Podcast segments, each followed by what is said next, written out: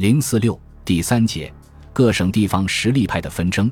南京国民政府以蒋主军、汪主政的联合执政形式，虽然暂时调和了矛盾，但各派势力之间的斗争依然存在。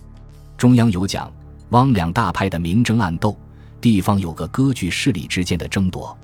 九一八事变后，全国在停止内战的强大呼声压力下，各地纷争有所缓和。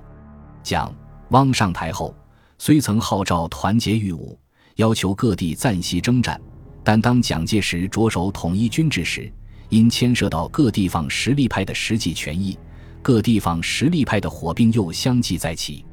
一九三二年四月，广东省主席兼第一集团军总司令陈济棠与海军司令陈策两派之间首先发生武装冲突。